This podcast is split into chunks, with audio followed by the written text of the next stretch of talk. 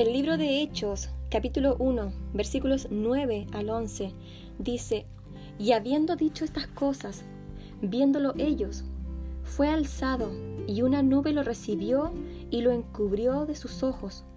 Y estando ellos con los ojos puestos en el cielo, entre tanto que él se iba, he aquí dos varones en vestiduras blancas se pusieron junto a ellos, los cuales también le dijeron, varones galileos, ¿Qué estáis mirando al cielo? Este mismo Jesús que ha sido tomado de vosotros al cielo, así vendrá como le habéis visto ir al cielo. Apocalipsis capítulo 22 versículos 16 y 17 dice, Yo Jesús he enviado mi ángel para daros testimonio de estas cosas en las iglesias. Yo soy la raíz y el linaje de David y la estrella resplandeciente de la mañana. Y el espíritu y la esposa dice, ven. Y el que oye, diga, ven. Y el que tiene sed, venga.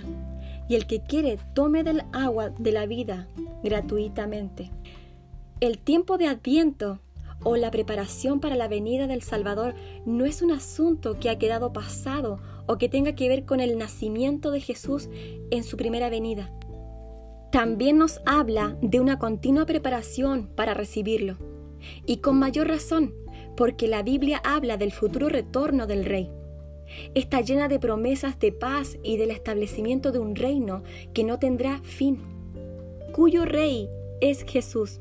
Su reino ya ha venido. Jesucristo decía, el reino de los cielos se ha acercado.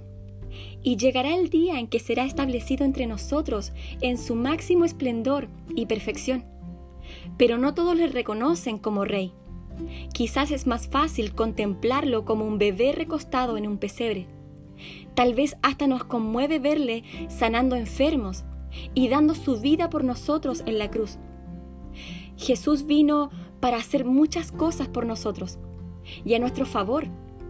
Resolvió el problema del pecado y nos promete una vida plena y llena de la bendición de su presencia.